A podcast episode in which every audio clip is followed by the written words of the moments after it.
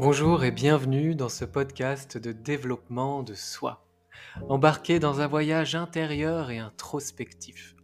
Je vous invite à allumer la lumière de votre conscience pour observer vos phénomènes intérieurs, les reconnaître, les connaître, car ils régissent aussi bien souvent vos perceptions du monde extérieur. Grâce à ce travail de conscience lumineuse, passer de l'introspection à l'action, de la connaissance de soi à la réalisation de soi, en plein alignement avec qui vous êtes vraiment. Je m'appelle Romain, formateur et coach aux multiples passions et expertises, et avec mes outils variés, tels que le coaching, la programmation neurolinguistique, la sophrologie, la méditation, l'hypnose, l'équi-coaching, le reiki ou encore le bilan de compétences, je vous accompagne de manière personnalisée, sur mesure, dans votre développement personnel ou professionnel. Pour cheminer vers vos objectifs, révéler vos ressources et dépasser vos obstacles. En tant qu'ancien cavalier professionnel de saut d'obstacles, croyez-moi, ça me connaît. Retrouvez tout ce que je propose sur romainbamaison.fr. Très bonne écoute. Bonjour à tous, je suis ravi de vous retrouver pour un nouveau podcast qui est inspiré d'une lecture, une lecture d'un livre qui s'appelle Pourquoi répétons-nous toujours les mêmes erreurs? Euh, Je l'ai posté dans, dans ma story Instagram c'est un livre euh, aux éditions Payot de J.D. Nacio. C'est l'auteur J.D. Nacio. J'imagine qu'il s'appelle Jean-Dominique ou quelque chose comme ça. Et ce bouquin, il m'a fait prendre conscience, euh, une nouvelle étape de prise de conscience. Ça m'a permis de, mettre des mots euh, plutôt techniques, vous allez le voir, sur, sur un schéma de répétition lié au traumatisme vécu dans l'enfance. C'est un livre de, psychanalyse. Moi, la psychanalyse, je trouve ça intéressant. C'est, c'est, euh, je crois qu'elle ne se suffit pas à elle-même, comme beaucoup de choses d'ailleurs, mais euh, et qu'elle convient pas à tout le monde aussi. Mais en tout cas, moi, elle me convient bien parce que bah, j'ai ce besoin de, ce besoin d'intellectualiser, de conceptualiser. Ça me rassure en fait. Ça, ça, ça me rassure de comprendre et de de conceptualiser dans ma tête. Donc voilà, tout ça pour dire que c'est quelque chose qui me convient à moi, mais que c'est pas forcément le cas pour tout le monde. Il y a plein de méthodes différentes d'introspection, de compréhension de ce qui se passe en soi. Quoi qu'il en soit, ce livre de psychanalyse traite donc des schémas répétitifs. J'en suis à la moitié du livre. Et pour l'instant, euh, c'est vrai que ça a beaucoup parlé euh, des traumatismes qui déclenchent en fait des schémas répétitifs. Dans ce livre, il est question euh, du mot jouissance, mais pas au sens commun du terme. Dans ce livre, la jouissance, c'est en fait euh, un cocktail d'émotions intenses et contradictoires, non assimilables en fait. C'est le fait que dans le traumatisme, on vivrait de la jouissance. Alors, euh, j'ai pas envie d'employer le mot jouissant, je sais pas pourquoi, parce que pour moi c'est quelque chose de positif, mais euh, enfin c'est quelque chose d'agréable, mais euh, la jouissance ici dans ce livre, elle est vraiment décrite comme quelque chose plutôt d'intense, on va dire une intensité contradictoire. Et cette intensité d'émotions contradictoires participerait au traumatisme. Par exemple, dans le viol, euh, il y a des émotions contradictoires si on schématise, c'est pas le cas dans, tous les abus euh, sexuels bien évidemment, mais euh, par exemple il peut y avoir et de la souffrance et du plaisir et de la peur et toutes ces émotions là à la fois très intenses. Et c'est cette intensité d'émotions contradictoires qui fait que un trauma peut s'ancrer, se créer et s'ancrer. sans créer. Et ce qu'il est dit aussi d'intéressant dans ce bouquin, c'est qu'en fait, le traumatisme, il a lieu en l'absence de symbolisation, en l'absence de symbolisme. Je sais pas trop euh, lequel des deux se dit vraiment. Mais en fait, c'est quand euh, une émotion, un vécu, euh, une expérience manque de symbolique. C'est vraiment ça. Et lorsqu'on est enfant, parfois, on peut vivre des choses prématurément. Et, et j'ai envie de dire, euh, des traumatismes selon chaque euh, individu. Euh, il peut y avoir un petit traumatisme dans un événement courant pour quelqu'un, pour un enfant qui aurait symbolisé l'expérience avant de la vivre, et au contraire, pour un autre enfant, une petite expérience similaire peut être vécue comme un trauma, car par manque de symbolisation, par manque de symbolique. Et ça, j'ai trouvé ça très juste, en fait. Euh, le trauma, il vient s'ancrer dans, dans, le subconscient, en fait. C'est quelque chose qui vient euh, vraiment dans les sous-couches euh, de l'inconscient. Et c'est d'ailleurs euh, pour ça que c'est un trauma. La, tête humaine, le cerveau est bien fait. Et les traumas vont être souvent euh, mis au placard pour pas nous faire souffrir, pour nous permettre d'avancer, de grandir et de continuer. Sauf qu'en fait, ce qui est dit dans ce bouquin, c'est que le trauma qui n'est pas symbolisé, qui n'a pas d'explication, qui n'a pas de sens, euh, il est enfermé dans un tiroir comme tout seul dans le cerveau. Parce que comme il n'est pas symbolisé et qu'il n'a pas de sens, il est relié à rien il est relié à, à rien d'autre alors que notre cerveau, comme tout ce qui est vivant, est un écosystème interdépendant avec des connexions, avec du sens. Et en fait, le trauma, par manque de symbolique dans l'expérience vécue, va venir euh, se forcluer, comme ils disent dans le bouquin. C'est un événement forclusif. Alors, euh, s'il y a des experts en psychologie qui, qui m'écoutent, J'espère que voilà, j'utilise les mots correctement, mais dans le bouquin, en tout cas, il y a vraiment ce mot forclusif. Et dans forclus, il y a le, je trouve qu'on comprend bien le côté enfermé, euh, forclusif, forclué, c'est enfermé.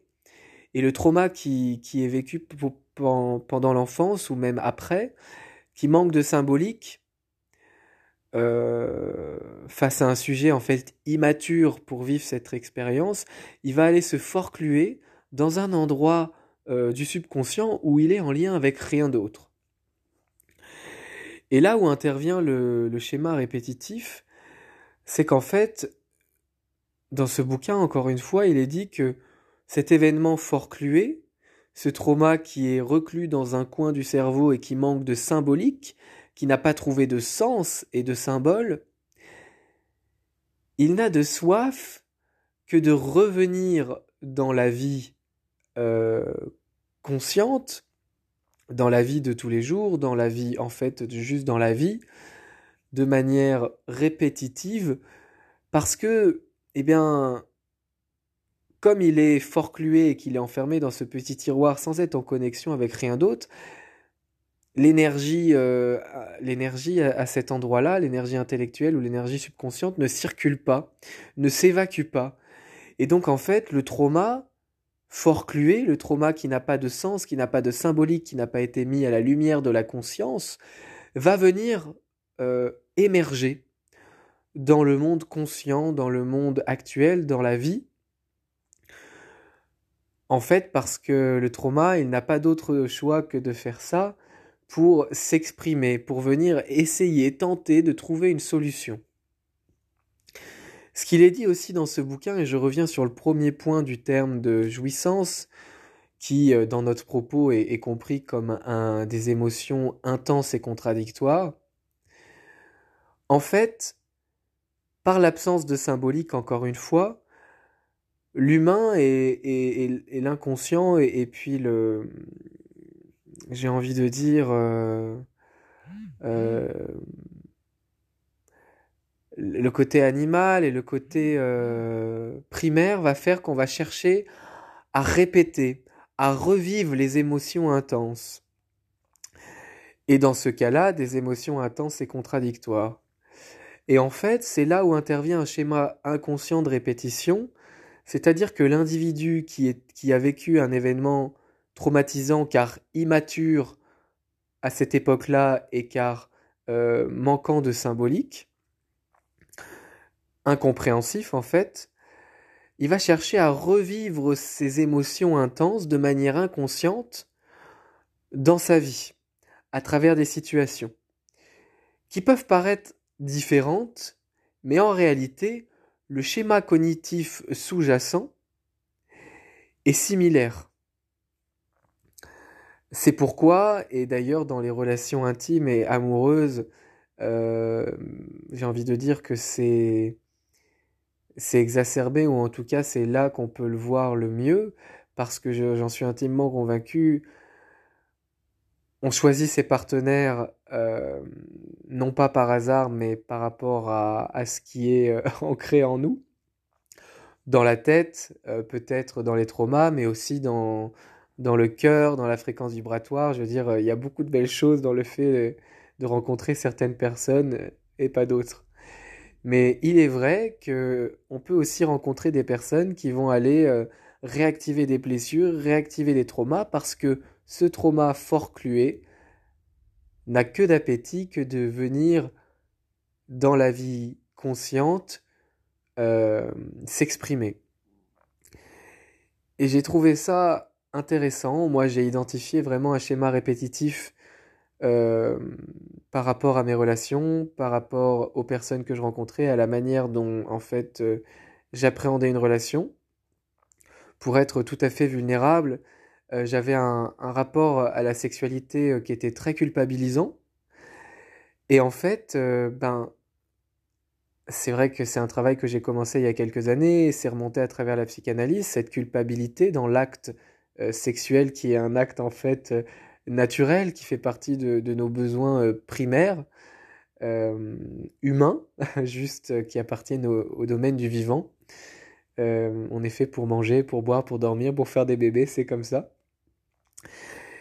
Et en fait, euh, ce bouquin-là euh, m'a fait prendre conscience de la manière dont inconsciemment, tout ça, ça remontait à la, surface dans mon monde conscient pour me refaire vivre une culpabilité dans les relations, dans l'acte sexuel, et pour en fait ne pas savourer pleinement ce qui est acquis de droit de tout simplement vivre en fait. Là-dedans, il y a aussi euh, du transgénérationnel et ça, euh, ça fait l'objet déjà de, deux podcasts et sans doute d'un troisième. Donc je vais pas, je vais pas encore développer là-dessus. Euh, il y a aussi quelque chose qui est transmis dans les générations et on en avait parlé dans le podcast sur l'âme. si on, en allant vraiment dans un côté spirituel, on peut aussi croire effectivement qu'en fonction de son chemin karmique, mmh. on choisit son incarnation, on choisit ses parents en fonction de ce que l'on a à apprendre et à régler.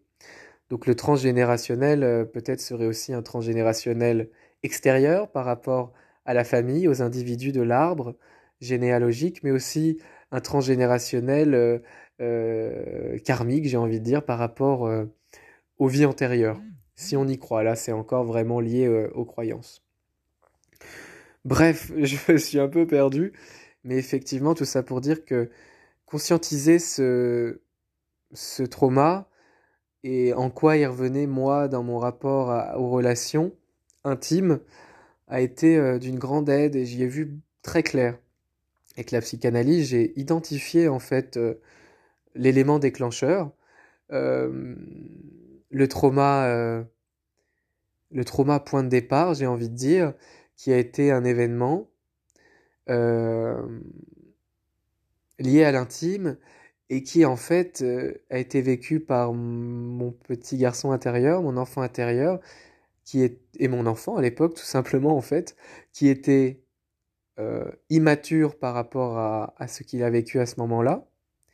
Il a vécu une expérience qui manquait de symbolique et euh, c'est quelque chose qui, manquant de symbolique, manquant de sens, et comme c'était quelque chose sur lequel je ne pouvais pas poser de mots ou de penser car ce n'était pas symbolisé, ce n'était pas compréhensible, ça a été forclué, ça a été enfermé dans un petit tiroir encore une fois, pendant des années. Et puis effectivement, c'est revenu dans des schémas répétitifs, dans des, situations euh, répétitives d'émotions contradictoires et de culpabilité. Et je trouve ça très intéressant en fait de, de, voir ce rapport. Et ce qu'il est dit aussi dans ce bouquin, il parle euh, du rapport euh, trauma et angoisse. Et ce qu'ils disent en fait, c'est que les angoisses que l'on vit, euh, quand, quand c'est des, des, crises d'angoisse répétitives et, et c'est vraiment une peur inconsciente qui vient s'exprimer là, quand on comprend pas pourquoi on est angoissé et quand ça, vient vraiment, euh, ça vient vraiment de manière très intense. Ce qu'il est dit, c'est qu'en fait, dans un événement traumatique qui est imprévu par définition et qui est vécu par un sujet immature de manière surprenante, le sujet immature qui vit ce trauma, cet événement, cette expérience pour laquelle il n'est pas prêt et qui manque de symbolique et qui est surprenante, imprévisible, en fait, le sujet, euh, inconsciemment et de manière intuitive, le sujet au sens de, la personne, de l'humain, évidemment, et eh ben, euh, euh, le sujet, mince, je suis perdu parce que je suis en train de m'auto-juger de la manière dont je parle. C'est marrant. Oui, voilà. Le sujet, en fait, va considérer, l'inconscient va considérer que dans cette situation-là, si il avait ressenti l'angoisse, il aurait pu fuir. Dans l'événement initial traumatique, l'inconscient va penser, va, enfin, va en tout cas suggérer que, ou va déduire que, si de l'angoisse avait été ressentie, il aurait pu éviter ce danger, éviter ce trauma, éviter cette expérience traumatisante et trop intense. C'est pourquoi les angoisses vont revenir plus tard, un peu comme un effet boomerang, comme une réponse à retardement avec une angoisse qui aurait pu servir dans l'expérience initiale traumatique à fuir. Et j'ai trouvé ça aussi intéressant de, de, de d'identifier cette origine de l'angoisse qui, qui est en fait une réponse post-traumatique. Mais là, on va au-delà de, du, mot euh, réponse post-traumatique, parce que bah, ça, par exemple, je l'avais déjà entrevu par rapport aux angoisses. Mais là, j'ai compris qu'en fait, c'est que l'angoisse, elle aurait pu servir à fuir. En tout cas, le cerveau reptilien pense à ça, que s'il y avait eu de l'angoisse, il y aurait eu de la fuite un peu comme un homme de Cro-Magnon aurait fui face à un ours ou à un dinosaure ou j'en sais rien. Mais euh, voilà. Et, euh, et, je, trouve ça, euh, je trouve ça vraiment intéressant. Ce qu'il est dit aussi, et je vais conclure là-dessus parce que c'est une bonne piste de, de travail, même si le travail c'est pas le mot, mais c'est, je trouve que ça va être pas mal pour le chemin, le chemin de vie, de conscience. Ils disent que, alors déjà, Premièrement, et c'est une parenthèse parce que là on parle beaucoup des événements traumatiques, mais il y a aussi des, schémas répétitifs qui sont euh, sains, qui n'ont rien à voir avec un trauma pour le coup, qui sont des schémas répétitifs vertueux, euh, vertueux, d'événements qui se sont bien passés, qui sont pas explicables, qui manquent parfois de symbolique, mais qu'on va aller répéter intuitivement, et je pense que même si j'ai du mal à l'expliquer, vous voyez ce dont je veux parler.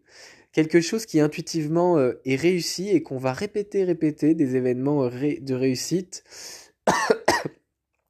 des choses qu'on va refaire et reproduire de manière euh, euh, vertueuse, parce que euh, c'est quelque chose qui s'est ancré aussi de manière répétitive, c'est un accord inconscient, donc en fait il y a des répétitions qui sont saines et qui sont vraiment de l'ordre de la construction de l'individu et qui nous servent énormément. Et puis il y a des, effectivement des, des répétitions qui sont dites pathologiques et qui vont là euh, nous faire souffrir en fait. Dans les répétitions euh, pathologiques, il y, a, la répétition euh, inconsciente, forclusive, qui est refoulée en fait, ce, dont on a beaucoup parlé ici, et qui va remonter, et qui va en fait être vraiment de, quelque chose qui va nous mettre des bâtons dans les roues et qui va peut-être nous faire énormément souffrir et de manière répétitive parce que non conscientisée, non comprise, forcluée et, et vraiment euh, rejetée, qu'on qu ne veut pas voir, qu'on ne veut pas comprendre. Et là, c'est un truc qu'on dit souvent, que la vie nous resserre le même plat tant qu'on n'a pas compris, et, et ça vaut aussi pour les traumas, même si c'est pas de notre faute et qu'on n'est pas coupable. Eh bien, peut-être qu'on a un peu de responsabilité en revanche, et je crois que je ferai un podcast là-dessus, culpabilité vs responsabilité. On n'est certainement pas coupable, ça c'est clair. Par contre, peut-être qu'on a de la responsabilité, effectivement, à prendre en charge euh, ce qui nous vient, ce qui remonte, et à, oser voir euh, l'ombre et la lumière, à oser voir euh, les messages qui nous sont envoyés par la vie, et tout simplement par nous-mêmes en fait, parce que c'est des choses dont on est acteur et dont on est responsable, même si à l'origine on n'est pas coupable. Et ça c'est clair et net. Donc là, je fais la transition avec tout ce qui est inconscient et refoulé. Il y a les événements traumatiques qui sont conscientisés. Et en fait, euh, le trauma, euh, il y a des traumas qui sont graves. J'ai parlé effectivement des viols, qui sont vraiment des événements traumatiques euh, qui peuvent, qui parfois gâchent des vies, il faut le dire.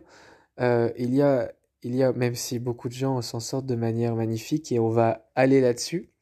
Ce que je veux dire, c'est qu'il y a aussi des petits traumas. tous les enfants vivent des traumas, ça fait partie de la construction de l'individu, voilà, et on, ça fait partie de la vie et, de l'apprentissage.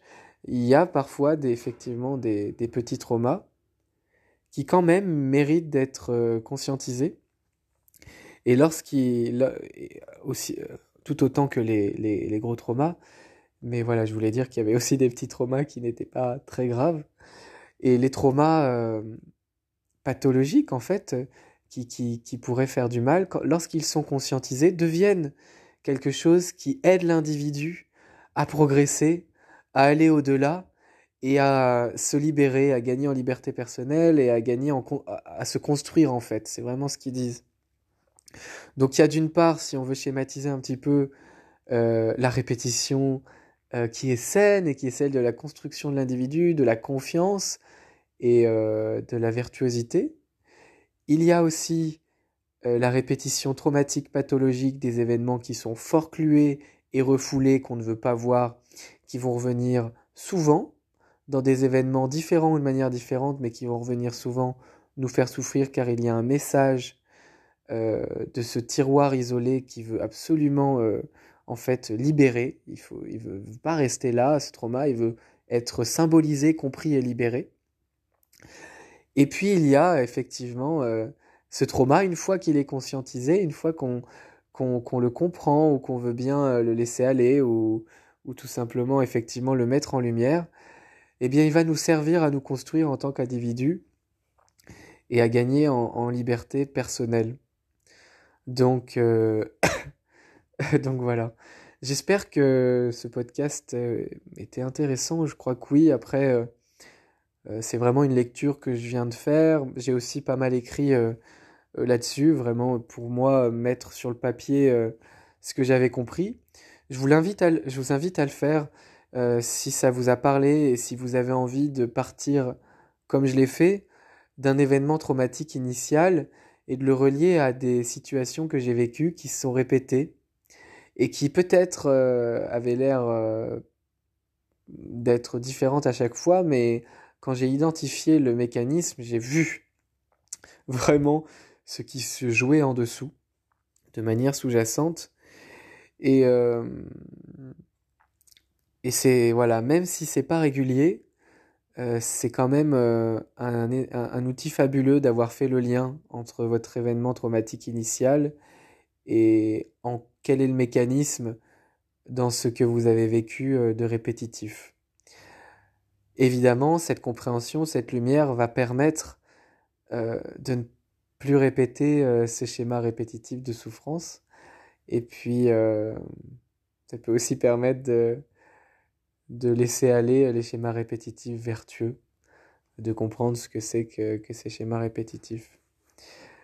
Pour, pour être honnête, et je vais conclure là-dessus, euh, pour montrer vulnérable, cette, cette lecture, je l'ai commencé il y, a, il y a une semaine et demie à peu près.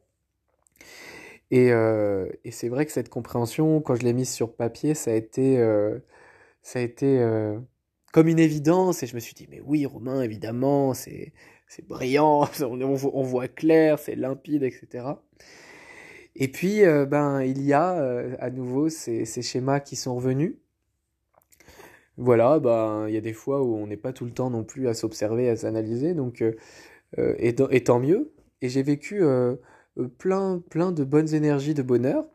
Et puis après, j'ai à nouveau cette forme de masochisme dont j'ai parlé dans un podcast, qui est venue ici avec ce schéma répétitif de, de culpabilité. En tout cas, on n'en était pas à une répétition euh, d'un trauma, mais on en était à une répétition de euh, d'énergie qui pouvait être liée à ce trauma. Et vous voyez, ben en fait, c'était en train de me, tirer un peu les énergies vers le bas, me rendre triste, me frustrer et me culpabiliser, surtout beaucoup, me culpabiliser de ne pas profiter de tout ce qui m'est offert, de ne pas profiter du bonheur que je pourrais vivre en ce moment même. Et en fait, euh, je me suis remis à, penser à ce schéma répétitif, à identifier la cause, parce que j'étais en train de culpabiliser et de me faire des scénarios catastrophes dans ma tête, et en train d'avoir peur de l'avenir, etc. Euh, parce que en fait j'avais vécu, et là j'avais peur de l'avenir, j'avais peur que le schéma répétitif revienne, comme je l'ai vécu euh, de manière inconsciente parce que manque de symbolique. Et comme là je me suis rappelé, ben pourquoi, euh, comment ça marchait effectivement cette mécanique de, de répétition et pourquoi je m'étais fait répéter cela eh bien je me suis dit mais oui mais en fait euh, enfin déjà la situation euh, elle a rien à voir et il faudrait vraiment que je fasse euh, tout ce que j'ai pas envie de faire pour répéter ce schéma de, souffrance. Et effectivement ça m'a fait du bien et quand quand quand c'était pas conscientisé ben parfois j'allais effectivement m'auto-saboter et faire en sorte que par des enchaînements d'événements, d'actions et de pensées, d'incarnation de, de, ce que je ne voulais pas en fait, parce que c'était pas conscientisé parce que mon trauma était euh, refoulé, eh bien j'allais faire des actions pour me refaire vivre le trauma. Et là, je me suis rendu compte que par rapport à la situation que, que je vivais avec un potentiel, euh, un, un, potentiel bonheur, une potentielle abondance, etc., j'avais aucune envie de faire les actions pour euh, me faire vivre un auto-sabotage. Et je me suis dit, bah oui, j'en ai aucune envie. Et en plus, euh, je sais qu'avant, je l'ai fait parce que ceci, cela, et en, retraçant en fait ce mécanisme de répétition euh, dont je viens de parler euh, dans le podcast. Et bref, c'est un peu flou ce que je raconte, mais ça m'a fait beaucoup de bien de, de me rappeler quelle est la source, quel est le mécanisme de ce que j'ai vécu, et à quel point aujourd'hui, je ne compte pas répéter cela à quel point aujourd'hui, parce que j'ai identifié la source et le mécanisme, j'ai mis des symboliques et des explications et de la conscience sur mon événement traumatique et mes, schémas répétitifs que j'ai vécus. Et, c'est magnifique en fait. Donc je vous invite à le faire, euh, ce travail-là, s'il y a, une pensée récurrente, s'il y a une peur récurrente, si dans vos relations ou même dans votre situation professionnelle ou personnelle, si il y a des schémas qui se répètent, des genres de conflits qui se répètent, eh bien, je vous invite à, peut-être à gratter un peu de papier pour voir euh, euh, qu'est-ce que vous cherchez à revivre, quelles seraient les émotions contradictoires et intenses que vous cherchez à revivre dans ces situations répétitives, et puis surtout, quelle serait la première fois dans votre vie où vous avez vécu euh, ces émotions répétitives, ces émotions, euh, lapsus, ces émotions contradictoires et intenses? Parce que ben mettre en lumière ça, c'est vraiment gagner en pouvoir sur euh, sur ce qu'on va vivre par la suite. Voilà, je vais m'arrêter là. J'ai vraiment pas arrêté de parler. Euh, voilà, bah écoutez, comme d'habitude, voilà, n'hésitez pas à partager ce podcast si ça fait sens pour vous ou si ça fait sens pour quelqu'un de votre entourage. Euh, une, bonne note sur iTunes, ça fait toujours plaisir, évidemment, ça, participe à booster ce podcast qui, qui prend de l'ampleur. Et euh, voilà, c'était un vrai plaisir pour moi de partager avec vous sur ce sujet-là que je trouve passionnant. Et je vous dis à tout bientôt pour un nouveau podcast. Bye bye.